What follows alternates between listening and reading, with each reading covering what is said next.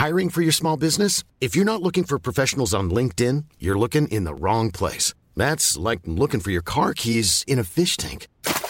LinkedIn helps you hire professionals you can't find anywhere else, even those who aren't actively searching for a new job but might be open to the perfect role. In a given month, over 70% of LinkedIn users don't even visit other leading job sites. So start looking in the right place. With LinkedIn, you can hire professionals like a professional. Post your free job on linkedin.com slash people today.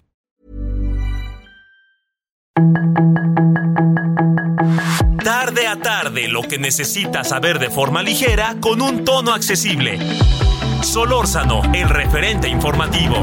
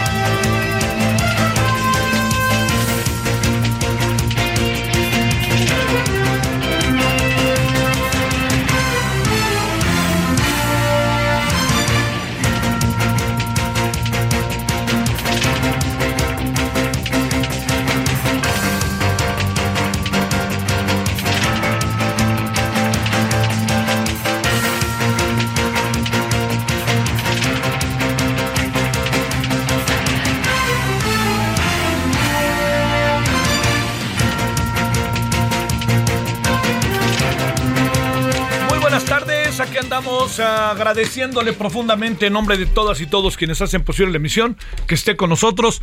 Tarde de día miércoles, miércoles 12 de abril del 2023, 98.5 de FM Heraldo Radio, gracias que nos acompaña y también, bueno, ya sabe que estamos en diferentes plazas en el país y a través de los sistemas de, de las redes, Twitter, la página del propio Heraldo, agradeciéndole que nos acompañe. Bueno, eh, su servidor Javier Solórzano, le saluda en nombre de todas y todos. Y a ver, ¿cómo andamos el día de hoy? ¿Cómo andamos? ¿Cómo andamos? Bueno, resulta primero, uno de los temas centrales, que eh, ayer el ministro Juan González Alcántara resulta que dijo que eh, acepta y que va a ser, bueno, que el diagnóstico que él hace acorde a las leyes, el famoso artículo 21, que el, eh, la Guardia Nacional no puede pasar a formar parte del ejército.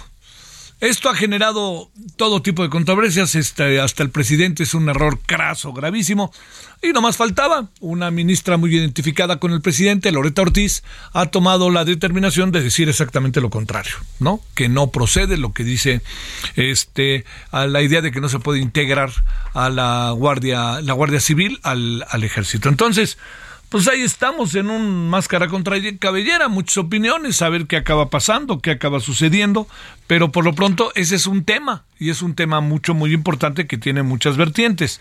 Desde el principio, que esto yo creo que es algo que, que no, no, no perdamos de vista, desde el principio quedó como muy claro, muy, muy claro, que el tema este, fue ni más ni menos eh, que esta decisión de alguna manera rompía con el orden constitucional, particularmente el artículo 21. Entonces, es, este es un asunto de, de, cómo se quiere interpretar, cómo se quiere ver, etcétera, etcétera, ¿no? Entonces, eh, lo que sí pongamos por delante como un hecho eh, de, de, de enorme relevancia es que ni más ni menos que lo que va a acabar pasando es que eh, habrá controversias aquí, allá y en todas partes, para que usted me entienda. En todos lados habrá controversias sobre este tema. Vamos a ver en qué acaba, porque ya, ya se vio este, también la mirada de una, este, de una, la, la mirada muy clara de una, eh, de los ministros, y también de una ministra que yo leí todo lo que dijo el ministro Juan González Alcántara y me parece que pues, es razonable, ¿no? Que está, que tiene elementos de enorme racionalidad respecto a lo que pasó en este allá en este en digamos de todo lo que ha venido pasando con esta propuesta de integrar a la Guardia Nacional al Ejército. No olvide que el 75% o 70% por decir un número porque puede que sea más eh, están son soldados que pasaron a la Guardia Nacional. Bueno, esto que le estoy planteando fue que eh, este, lo que sí le podría decir como un hecho muy claro es que se tomó esta determinación por parte de un ministro, pero otra ministra muy identificada con el señor eh, presidente dice lo contrario. ¿En qué va a acabar? No lo sé, pero sí está, eh, sí está muy claro lo, que, lo que acabó pasando. ¿sí? Lo que está pasando, no acabó, lo que está pasando, porque esto no, lejos está de resolverse. Ese es el primer asunto que al ratito hablaremos de él, que tiene una mirada, hablaremos desde una perspectiva ahorita y otra perspectiva en la noche. Que son perspectivas, por cierto, que usted se va a dar cuenta rapidísimamente que son diferentes. Este es el primer asunto. El segundo asunto para atender es eh, lo que tiene que ver con eh, la, la parte del Tribunal Electoral. A ver, ¿por qué? También al rato le vamos a entrar, pero déjeme darle un avance. El tema del Tribunal Electoral es que ya se dieron cuenta que no podían alcanzar un acuerdo en la Junta de Coordinación Política, no casualmente llamada el Club de Toby, que eh, lo que quería, el, este, lo que quiere un grupo de legisladores es quitarle atribuciones al tribunal. ¿Por qué le quitan atribuciones al tribunal? Esto es algo sumamente importante. Le quitan eh, atribuciones al, tribunal porque no quieren, materialmente no quieren, por ningún motivo, que las cosas, este, que el tribunal esté determinando en buena medida muchos de las muchos, muchas de las decisiones que toma que estén afectando a los partidos. Los partidos viven bajo la partidocracia no quieren que nadie por ningún motivo los pase a cuentas, ¿no? Que nadie les revise los bolsillos. Y nosotros les ponemos la lana. ¿Usted cree que viven de sus militantes? ¿Cuántos militantes podrá atender un partido político formalmente? No, con que saquen tanto de la votación, listo, pero sus militantes tienen nombre y apellido. Yo lo puedo saber que ni en Morena, ¿eh? Así, que se presume mucho. Bueno, puede que hasta el PRI tenga un número como muy seguro, pues por todo el tiempo que ha tenido en el poder y por todas las cosas que ha hecho. Entonces, dicho lo cual, resulta que les dijeron ya que no, para incluso para que vayan en contra de acciones afirmativas. Bueno, eso ya, ¡pum! Entonces ya se dieron cuenta, no, vamos a ir por un fast track, ya se dieron cuenta, no hay manera de fast track. Entonces ya se dieron cuenta ahora de otra cosa. Bueno, si no es por aquí, ¿qué tal si le damos por acá? Entonces ya están pensando en proponer otra salida. ¿Qué es lo que hay en el fondo? Que esto yo creo, lo que creo, lo que se alcanza a apreciar lo que hay en el fondo, ¿qué es? Lo que hay en el fondo es algo que no podemos perder de vista, que es la mano del presidente. El presidente no quiere a los institutos autónomos y al no quererlos, pues el tribunal es una de esas instancias. El tribunal acaba de decidir que el señor Mario Delgado y la, señora Citlali no pueden seguir siendo presidente y secretaria general por ningún motivo, por ningún motivo de el eh, pueden seguir siendo presidente y secretario general del, de Morena porque están rompiendo los estatutos y los principios que tiene, porque ellos tomaron la decisión de alargarlo y en una asamblea dijeron sí que se alargue y resultó, por, resultó que por ahí, por ahí alguien dijo a mí no me place esto. Entonces, dicho lo cual, yo me opongo y voy a ir hasta las instancias legales para inconformarme. Fueron a las instancias legales para inconformarse y ya que fueron a las instancias legales para inconformarse, ni más ni menos que esa instancia acabó diciendo, señoras y señores de Morena, resulta que estos no pueden seguir. Punto. ¿Quién fue, quién presentó? Que yo creo que esto es algo sumamente importante. ¿Quién presentó la inconformidad? No la presentó alguien externo, ¿eh? La presentó gente que forma parte de, ni más ni menos, Morena. Entonces, entre otros, el señor Ackerman.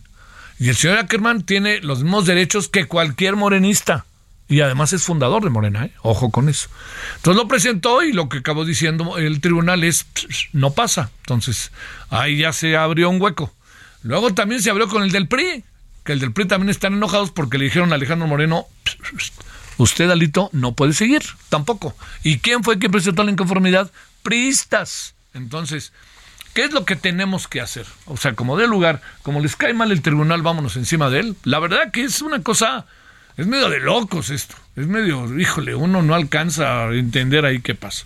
¿En qué va a acabar? No tengo la más pálida idea, porque ya están pensando hacerle no el cambio, sino otro cambio, y otro cambio, y otro cambio, hasta que le atinen, ¿no? Hasta que, ¡pum!, le den un santo guamazo al, al tribunal.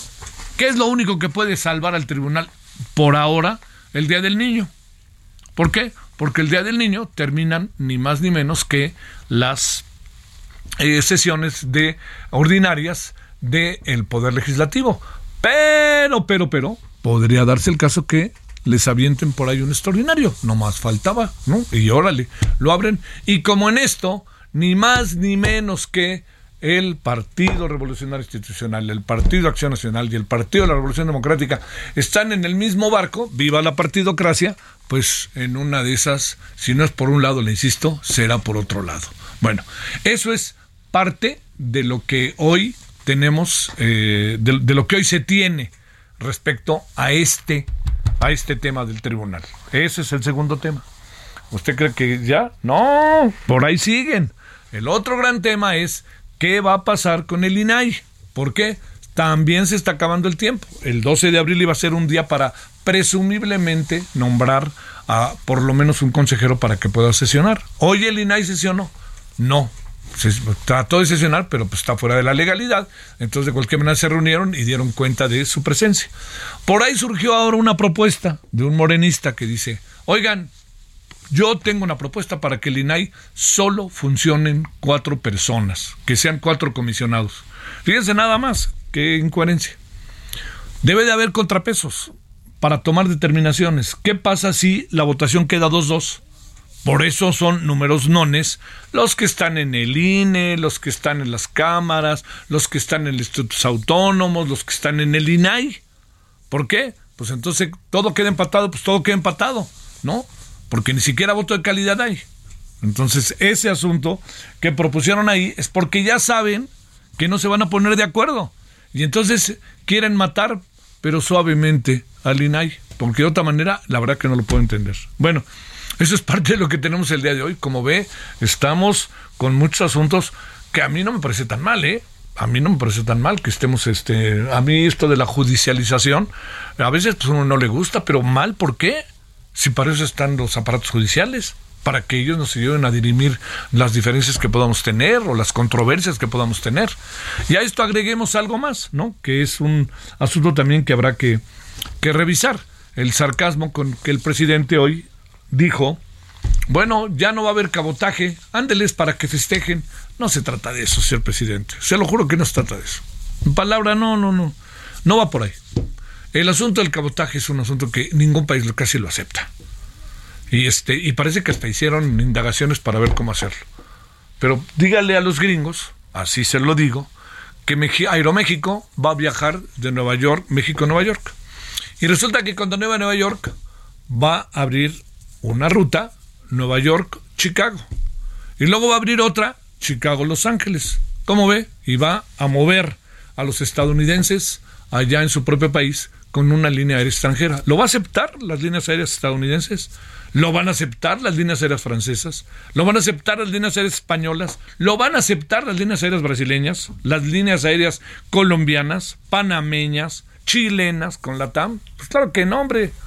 Pues entonces, no es que uno quiera acá hacer y que diga, ay, sí, ahora festejen, ya no salió. No se trataba de eso. Se trataba de tener la mayor de las coherencias y cohesiones en términos de la aviación, que tan difícil la ha pasado la aviación mexicana y el mundo.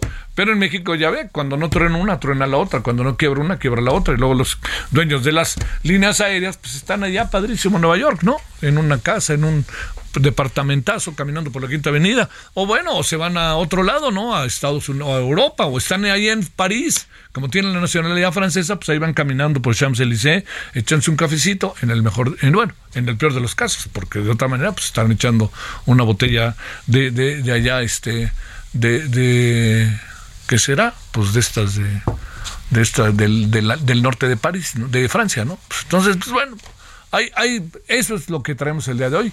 Eh, hay muchas otras cosas hoy eh, para atender. Usted las tendrá en la noche. Y yo espero que haya tenido hasta ahora un buen día como ve, muy movido se anda acabando la vacación. Todavía tenemos miércoles, tarde, jueves y viernes. ¿Y por qué no sábado y domingo? Y a ver cómo les va. Bueno, gracias que nos acompaña. Deseando, reitero, que usted haya tenido un muy buen día eh, miércoles hasta ahora. Y si le parece, antes de irnos a, nuestra primera conversación, le quiero contar que eh, el día de hoy, eh, allá en Tampico, donde nos reciben en el 92.5 de FM, pues está cumpliendo su aniversario, está, está Tampico, que es, qué, qué, malecón tan bonito tiene Tampico para correr. Lo que pasa es que luego me dice un amigo, luego un día me apareció por aquí un este cocodrilo, claro que cuando hay muchas lluvias y todo eso, ¿no? Pero está precioso, toda esa zona de Tampico, junto al mar, el malecón, precioso.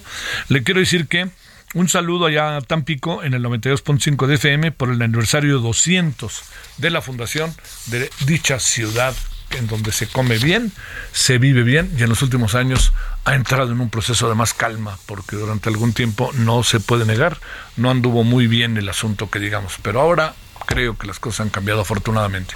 17 con 16 en la hora del centro, cuatro, estamos en el cuarto mes, el día 12, miércoles, estamos en el 98.5 de FM y vamos a empezar, si a usted le parece, con qué significa que el señor Garduño esté indiciado, no indiciado, esté en el terreno directamente de la, en el, que en el terreno directamente de la eh, bueno que ya esté en la mira de la fiscalía pero que el presidente diga que, que no va a dejar el cargo. Bueno, pues todo eso si le parece. Hablemos de ello, entre otras muchas cosas, a ver si podemos tener comunicación con lo que tenemos originalmente para conversar, a ver si se puede. Por lo pronto, 17-16 en el centro.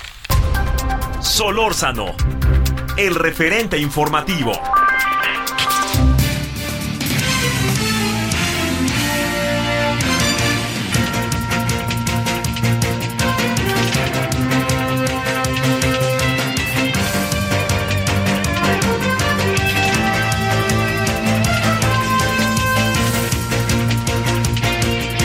Por ahí un honorable este tuitero, Solórzano en tu noticiero de cafeinado, eh, cómo cayó el tema de Fox y sus negocios con el cannabis, no es cierto. Se ve que no ven todo, no, no escuchan todo el noticiero, y ayer en la noche se ve que no en este escucharon también, pero bueno, se entiende el punto de vista, se respeta, como siempre. La Guardia Nacional debería incorporar al ejército, sino que los bomberos, un favor, no hay nadie que atiende el WhatsApp. Eh, no, Fíjese que no, estamos tratando de empezar a meternos en el WhatsApp al máximo y estamos en ese proceso. Pero muchas gracias de cualquier manera por su comunicación, pero hemos hablado de esos tres temas y ahorita vamos a hablar con alguien que va a defender el punto de vista del ejército para que usted se dé una, una idea. Y en la noche alguien que tiene una opinión diferente. De eso se trata la vida. 17 y 18 en hora del centro. Misael Zavala, ¿cómo estás, Misael? ¿Cómo te ha ido? Javier, buenas tardes, buenas tardes al auditorio. Pues hoy te cuento que el secretario de Gobernación, Adán Augusto López Hernández, acudió al Senado de la República a un encuentro privado, a una encerrona con las bancadas de Morena, el Verde Ecologista, también el PT y Encuentro Social. En este, después de este encuentro, ofreció una conferencia de prensa donde defendió la iniciativa que se analiza en la Cámara de Diputados sobre acotar las facultades del Tribunal Electoral Federal, pues aseguró que no puede haber suprafacultades de ese órgano electoral en la vida de los partidos políticos. En esta conferencia de prensa, el encargado de la política interna del país sostuvo que el Tribunal Electoral Federal ha tenido facultades, facultades que no le corresponden y actúa a veces de manera arbitraria. Uno de estos ejemplos lo puso con el caso de los amlitos, estos eh, pues muñecos de peluche que asemejan al presidente Andrés Manuel López Obrador, donde los magistrados del Tribunal Electoral pues prohibieron la promoción de candidatos eh, candidatos a un cargo público, también de funcionarios públicos de estos amlitos en las campañas.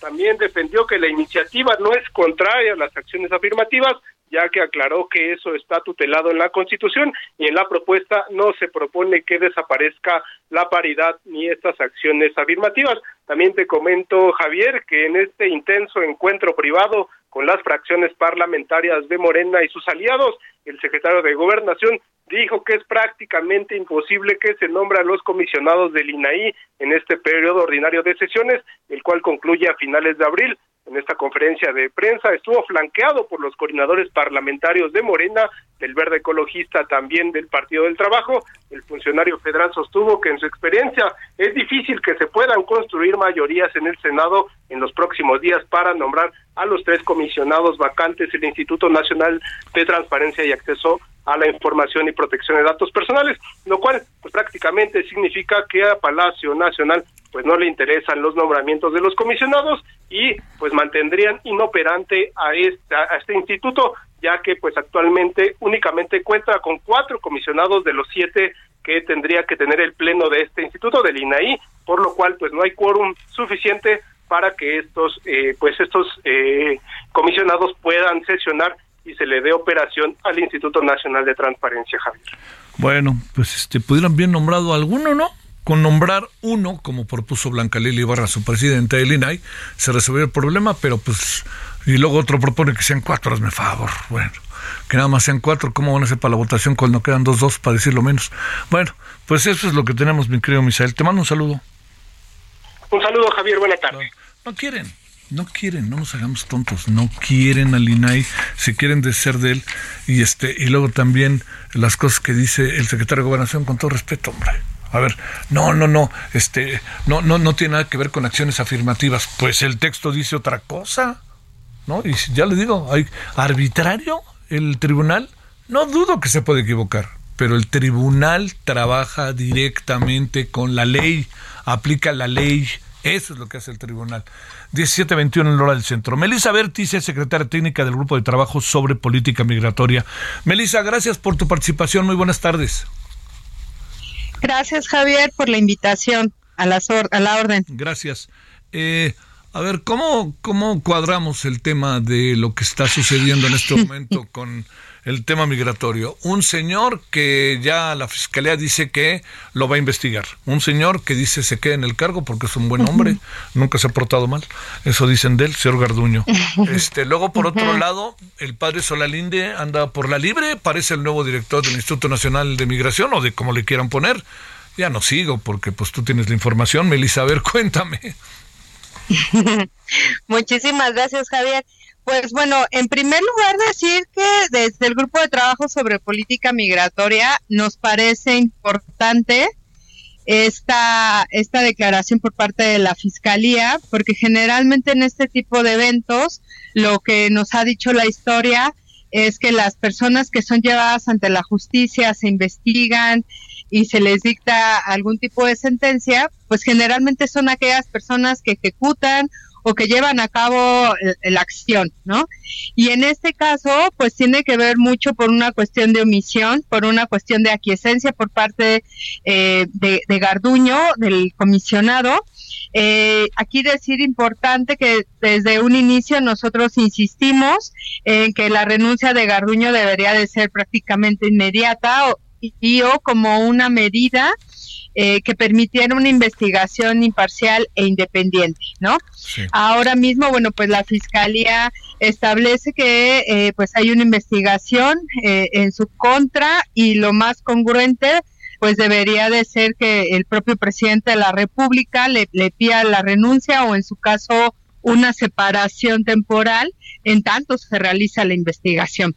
Por otro lado, eh, pues también las organizaciones de sociedad civil como IMUMI y la Fundación por la Justicia del Estado de Derecho posicionaron algo bien importante, Javier, y eso tú lo sabes muy bien, que era indispensable tener peritos independientes. Eh, que realmente realizaran una investigación autónoma eh, que ayudara a la Fiscalía a determinar las responsabilidades y las, los niveles de responsabilidades. Eh, pues bueno, esperemos que, en algún momento esto se pueda dar, pero de entrada aplaudimos, eh, digamos, esta iniciativa, pero pues sí un llamado al presidente de la República y al propio comisionado de que en favor de saber la verdad y fincar las responsabilidades correspondientes, pues se retire del cargo, ya sea de manera temporal o permanente. Y a lo mejor aquí sería interesante también pensar que no solamente es pues que lo corran, ¿no? En algún momento, bueno, ahora con la fiscalía evidentemente hay una hay un cargo, eh, pero es importante que se le pueda inhabilitar, independientemente de lo que defina la Fiscalía, que se le pueda inhabilitar como funcionario público. Bueno, oye, oye, Melissa, ¿te importaría si hacemos una pausa y te volvemos a llamar? Porque entró un poquito tarde la llamada. Adelante. Sí, vamos a hacer una pausa y regresamos contigo, si te parece, Melissa Bertis. Perfecto, gracias. Te lo agradezco. Ahorita te toman la llamada. Pausa. El referente informativo regresa luego de una pausa.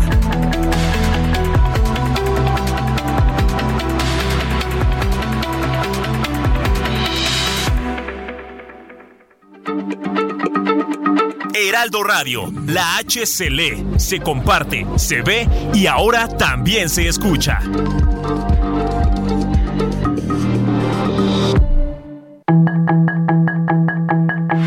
Estamos de regreso con el referente informativo. Everyone knows therapy is great for solving problems, but getting therapy has its own problems too, like finding the right therapist, fitting into their schedule, and of course, the cost. Well, BetterHelp can solve those problems. It's totally online and built around your schedule. It's surprisingly affordable too. Connect with a credentialed therapist by phone, video, or online chat, all from the comfort of your home. Visit betterhelp.com to learn more and save 10% on your first month. That's BetterHelp, H E L P.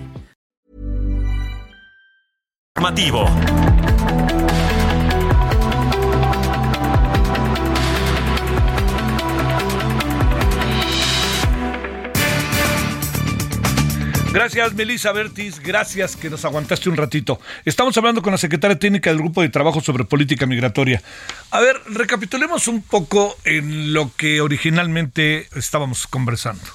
Un funcionario que se mantiene en el cargo a pesar de que trae una acusación de la Fiscalía, eh, una investigación que no está lo suficientemente transparente hasta ahora, las condiciones de los centros migratorios bajo condiciones que son en muchos de los casos ya vimos este, totalmente carente del valor de los derechos humanos, parecen prisiones más que centros de retención o algo parecido. Sigamos de Melissa.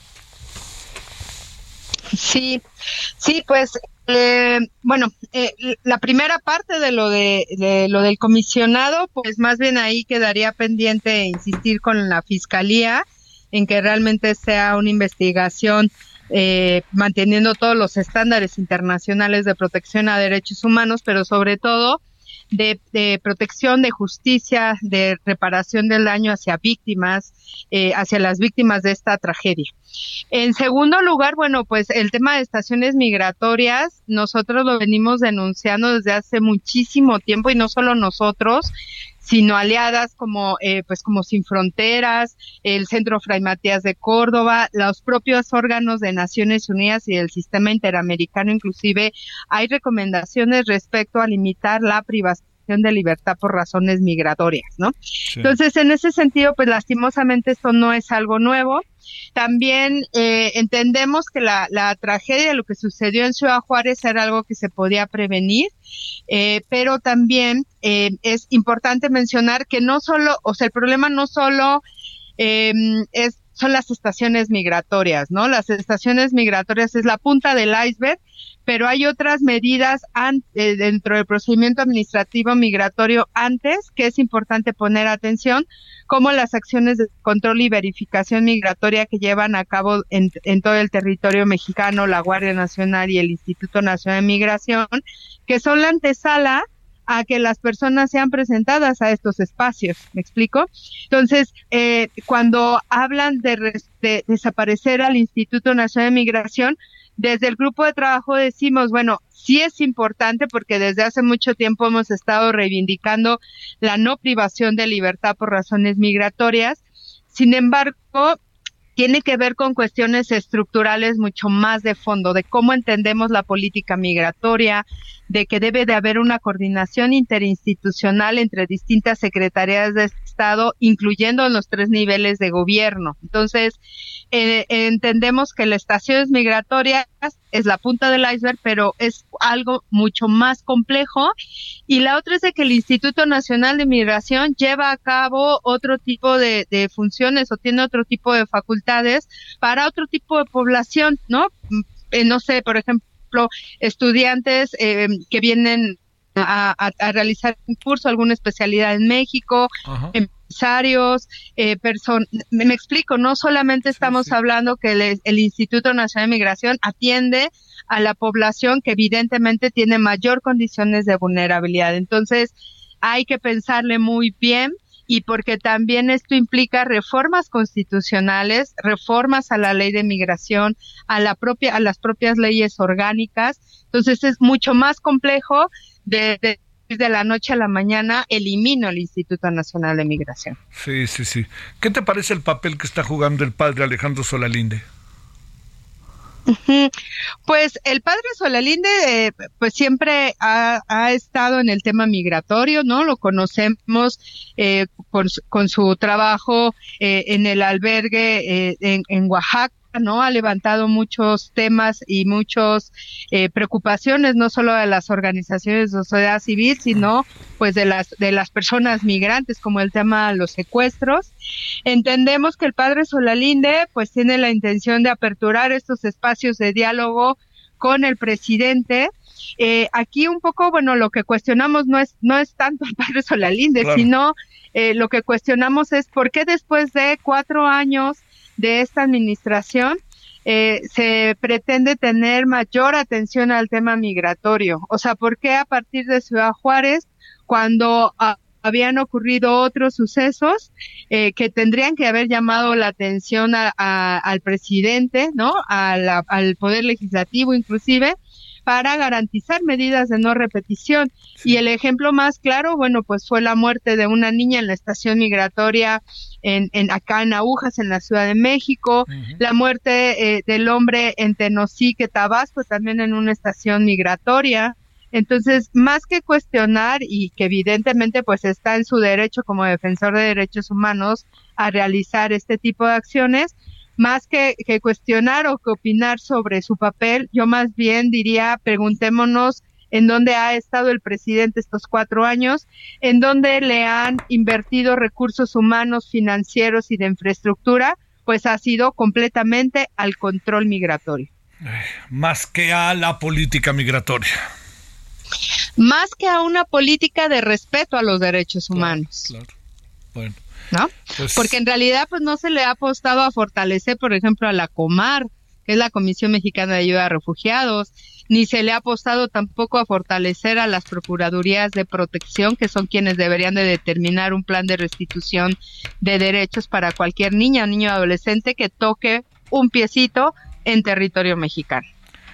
Melissa, o sea, le han apostado a la Guardia Nacional, por ejemplo. Oye, ya ves el lío que traemos ahora, ¿no? Un ministro dice que no debe de pertenecer al ejército y otra ministra ya salió a brincar. Y Así es. Claro que sí, eso te dice el estado de las cosas, ¿no? Pero bueno. Oye, pues. Sí, y también, ¿sabes? Sí, te escucho. Ajá, digo nada más una última cosa.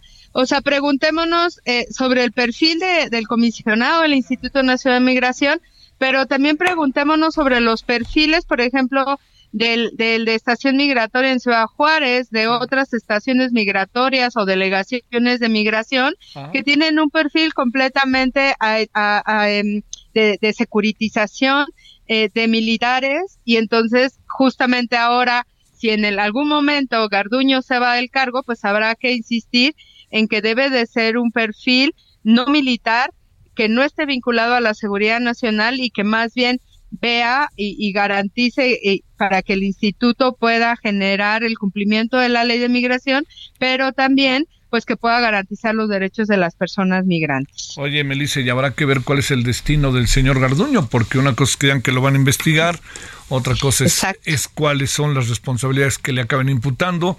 Ya sabemos que en muchas ocasiones se presentan tan mal los casos que acaban, este, se acaban rompiendo el debido proceso y hay que ver, siendo muy amigo del presidente, dónde lo va a colocar el presidente en el, ante la eventualidad de que sea inocente, ¿no? Exacto, por eso es que es importante hablar de esta investigación independiente, de peritos independientes, pero también que se hable no solo de llevar ante la justicia a Garduño, en caso de que se decida que no es culpable por X o Y razón, porque sabemos cómo funciona nuestro sistema de justicia, pues que sí se le pueden habilitar para realizar cualquier acto eh, de función pública, ¿no? Melissa, te mando un gran saludo, Melissa Bertis. Muchas gracias que estuviste con nosotros. Muchísimas gracias. Hasta que luego. estés bien, Javier. Hasta luego. Tú mejor. 17.38, casi 39 en la hora del centro. Solórzano, el referente informativo.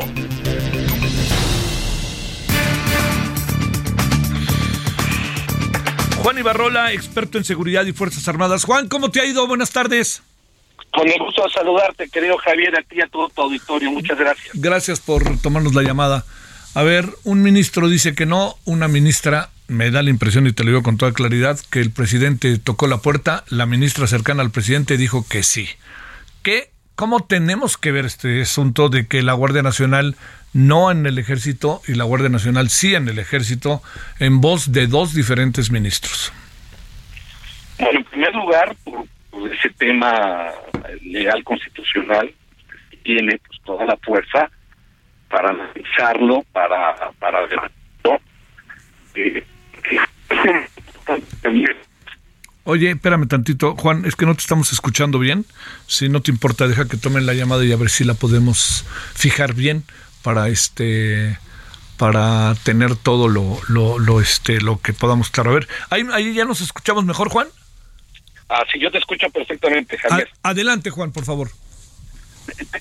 les comentaba, eh, efectivamente hay hay una toda un, un asunto constitucional legal en función de a dónde debe de pertenecer, en este caso administrativamente la Guardia, que es, es lo que se está buscando, es decir, que la Guardia Nacional pase a ser administrativamente parte de la Secretaría de la Defensa y con ello pues ya tener todo ese control de una respuesta federal a la seguridad pública que de origen creo que es donde tuvo el problema, Javier, y, esto lo explico de una manera muy breve, porque si al final de cuentas, si lo que se buscaba era tener un órgano de seguridad pública que tuviera una tutela militar, eh, que pudiera participar y coadyuvar en cuestiones de seguridad pública federal, importante federal nada más, pues debió haberse planteado así desde un origen, en el momento en que el propio presidente tenía el- los congresos, el Congreso a su favor, y poder plantear que desde un origen hubiera sido militar y no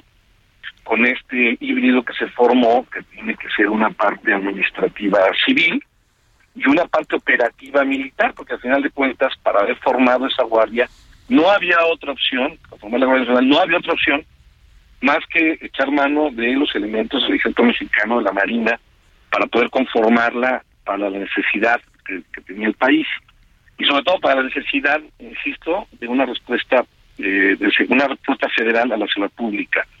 Eh, ¿Qué es lo que conviene ahorita? Bueno, pues evidentemente conviene, eh, y, creo que es un poco, un poco complejo explicar, A ver. eh, porque ¿qué es lo que conviene cuando tú tienes ya un- una fuerza, un pie veterano militar que está pues dando resultados a pesar del incipiente que es, es una, es una institución muy joven, pero está generando eh, resultados. Sin embargo, eh, es esta laguna donde queda administrativamente en, en una parte civil, es decir, dentro de la Secretaría de Seguridad y Protección Ciudadana, pues es lo que viene a generar una gran controversia, donde ya un ministro dijo que no, que es inconstitucional que pase a la Sedena. Hoy, como bien lo mencionas, pues, la ministra dice no, habrá que revisarlo. Sin embargo, sí va a ser una cuestión de mucha operación política, de mucha de, de- de mucha voluntad por por entender de que no necesariamente el hecho de que la Guardia Nacional esté bajo una tutela y una administración militar, pues estamos hablando de que va a ser algo negativo. Insisto, por lo que ya tenemos hoy como Guardia Nacional, porque si no, lo, lo expongo así, Sí. de manera drástica. Entonces tendrían que salirse los militares y no va a haber los suficientes civiles con los cuales se puedan sustituir todos esos elementos que hoy se tienen. Javier. Oye, estamos en un lío, ¿verdad? Sí, sí es un lío, es un problema, es un problema que, insisto, de, lo- de origen propio de la Guardia, no debió haberse eh, propuesto así, sin embargo, bueno, pues este, tenía que darse, Eh, ya vieron que no funciona, es decir, no puede haber una controversia legal administrativa este, entre ambas instituciones, me refiero a Secretaría de Defensa Nacional y Secretaría de Seguridad Pública, y es por eso que una buena opción, una opción sana, una opción que le va a dar un mejor desarrollo a la Guardia, es esa, que pase a la Sedena. insisto, no necesariamente con objeto de, que haga funciones militares, sino de que haga funciones de seguridad pública eh, federal. Aquí viene la controversia, Javier, porque entonces el ministro dice eso no puede ser. Los militares no pueden hacer esa función. Por eso es un lío ahorita, Javier. Sí, porque constitucionalmente no está del todo establecido, ¿no? No se puede, constitucionalmente no se puede, que es lo que está buscando, de que sí se pueda. ¿Cómo ves la reacción de la ministra Loreto Ortiz? Pues que tenía que ser, es decir, lo que finalmente se está buscando es de que no se debilite la guardia, no no genere una, insisto, esta controversia legal administrativa que hoy puede estar sucediendo o, sucederá dentro de muy pronto, porque se tiene que definir administrativamente de quién va a depender. Ah. Como ya la parte operativa la tienes eh, con Armando de militares, por eso el término es correcto, es una tutela militar. Esto sucede con todas las guardias nacionales, con las eh, guardias civiles, con los carabineros italianos, los chilenos, la, la gendarmería francesa. Ese es el mismo, el mismo ejemplo. Tienen una tutela militar y en, la gran mayoría de los casos también tienen una administración militar, pero cumplen funciones de seguridad pública federal para el país. Que eso es lo que le convendría ahorita para que no generara justamente estas controversias legales y administrativas que te menciono, Javier. Debieron haber hecho las cosas antes, ¿no? ¿Te parece, Juan? La verdad, la, pues lo, tenían a la mano, se hubieran peleado, pero lo, tenían mayoría, bien, lo hubieran ganado y vámonos a otra cosa, ¿no? Aquí no estaríamos hablando de esto porque, insisto, no es negativo que, que esté en la Secretaría de la Defensa, porque el proyecto lo que necesitaba era un pie veterano muy grande, es decir, que la integraran de inicio una gran cantidad de gente, donde simple y sencillamente pues, se iba a tardar mucho este el Estado mexicano en poderla formar. ¿Cuál fue la solución? Pues que fueran a partir de Fuerzas Armadas, de soldados y marinos. Viene el lío, viene el lío, porque además en la corte se van a pelear y están los que están con el presidente, los que no están el presidente. El presidente hablará una y que otra vez, craso error, dijo hoy el presidente. ¿Marcas, visualizas, Juan, algún desenlace? Este, no, porque al final de cuentas sí estamos hablando de quizá uno de los problemas constitucionales más grandes que tiene el presidente. Es decir, si, si, si ya se están generando grandes controversias en función de la reforma electoral y en una gran cantidad de reformas, esta es decir o no, o sea, no no, no podemos sí, sí, otra forma, ¿no? Sí, sí, sí. O sea, no hay espacio para otro tipo de negociaciones. Sale, te mando un saludo, Juan. Un abrazo para ti, Javier, y para todo tu auditorio. Muchas gracias. Gracias por tu participación. Buenas tardes. Bueno, vámonos a las 17.46 en la hora del centro. Solórzano, el referente informativo.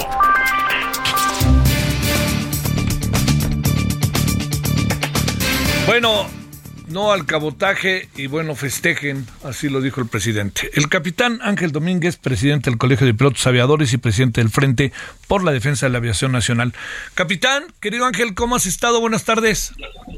Javier, qué gusto saludarte. Me da muchísimo gusto poder platicar contigo y también un saludo a tu auditorio.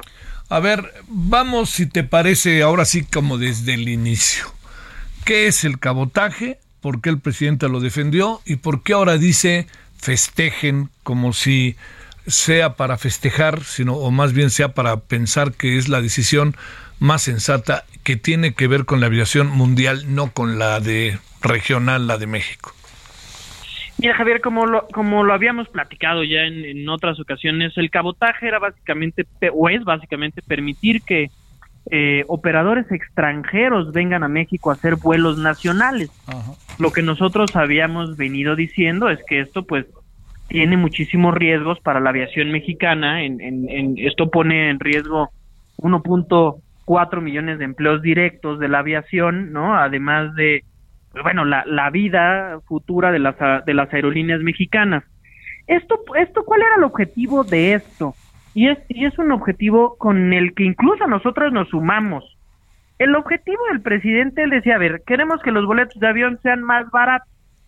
Y nosotros estamos de acuerdo en eso, Javier. Pero creemos, y lo sostenemos todavía, que el cabotaje no es una política pública que garantice que los boletos eh, de avión sean más baratos. Hay otras herramientas eh, a través de la implementación de una política pública en materia de aviación que sí puede hacer que los boletos de avión sean más baratos. Y bueno, pues el día de hoy Yo creo que después de, del diálogo, ¿no? Su resultado del diálogo, pues el presidente hoy dice, pues quitemos el cabotaje de la discusión. ¿Por qué supones que dijo festejen? Pues mira, eh, la verdad es que no, no, sé por qué, por qué mencionó eso, eh, Javier. Sin embargo, la verdad es que sí es, es bueno festejar. Pero yo te voy a decir por qué es bueno festejar, Javier. Es bueno festejar porque hay un, aquí hay un componente bien interesante. Es un componente que yo creo y lo, y lo voy a seguir diciendo, que cuando hay diálogo, hay futuro, Javier. Y el diálogo lo vimos. El diálogo, el diálogo lo vimos con todos los órganos de gobierno, con el Ejecutivo Federal, con los legisladores, la industria e incluso la sociedad civil que empezó a participar y a enterarse de qué es ese tema del cabotaje. Y hoy se tomó una decisión en beneficio de todos los mexicanos. A partir de ahora, Javier, hay que construir un futuro para la aviación mexicana. Y solo lo y solo lo vamos a poder hacer si lo hacemos como lo hicimos en esta ocasión, trabajo en equipo. A ver, eh, el, el, asunto adquiere enorme relevancia, eh, capitán, porque uno dice, bueno, aquí se tomó una decisión, pero se tomó una decisión para decir no al cabotaje. Pero ¿qué viene después o qué se hace después para buscar la manera, entre otras muchas cosas, capitán, entre otras muchas cosas, que caramba, pues este no anden este eh, tronando las líneas aéreas de bajo costo o que nos pase como Interjet y ahora a ver dónde dónde acaba todo esto de la quiebra y todas las que han quebrado por lo menos en los últimos 15 años.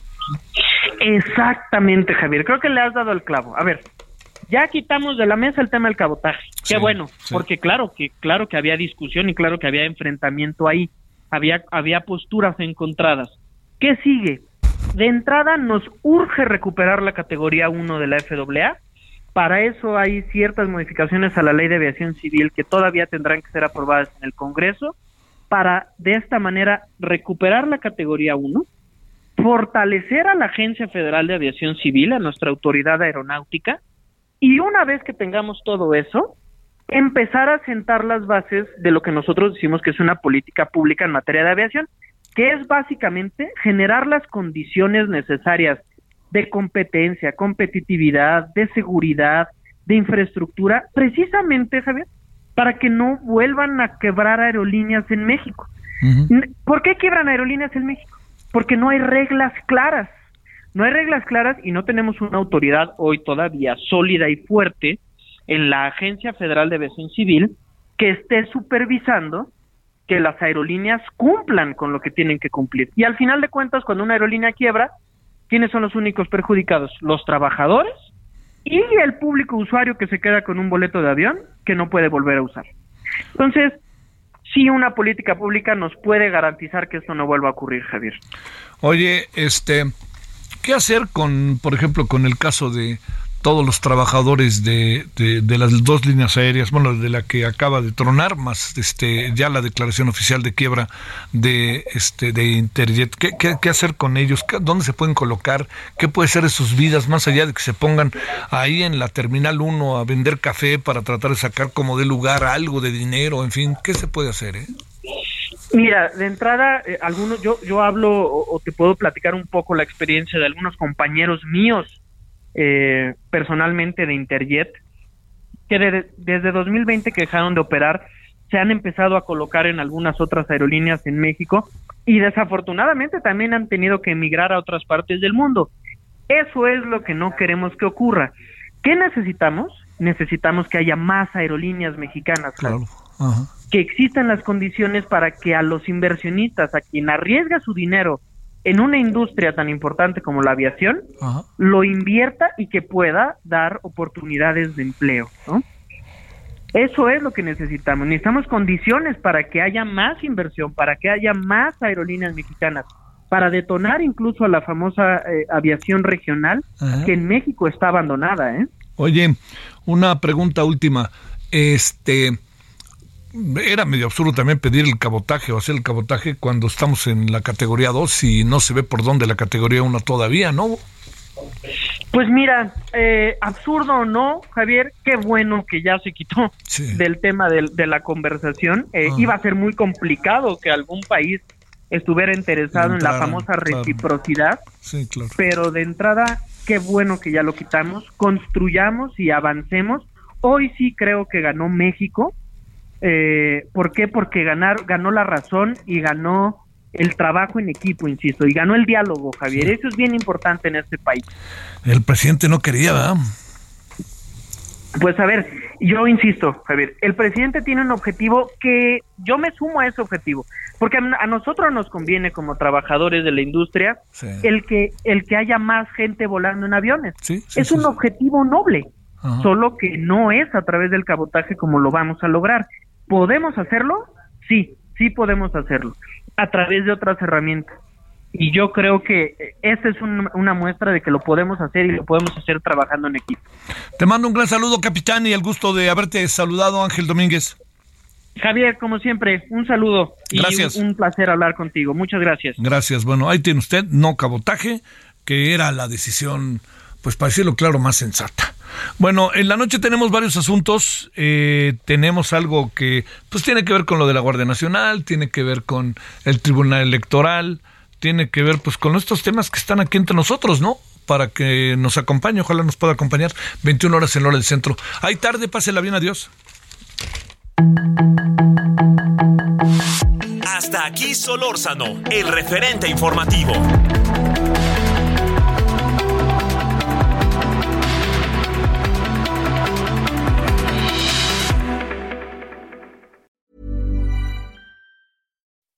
When you make decisions for your company, you look for the no-brainers. If you have a lot of mailing to do, stamps.com is the ultimate no-brainer. Use the stamps.com mobile app to mail everything you need to keep your business running with up to 89% off USPS and UPS. Make the same no-brainer decision as over 1 million other businesses with stamps.com. Use code PROGRAM for a special offer. That's stamps.com, code PROGRAM.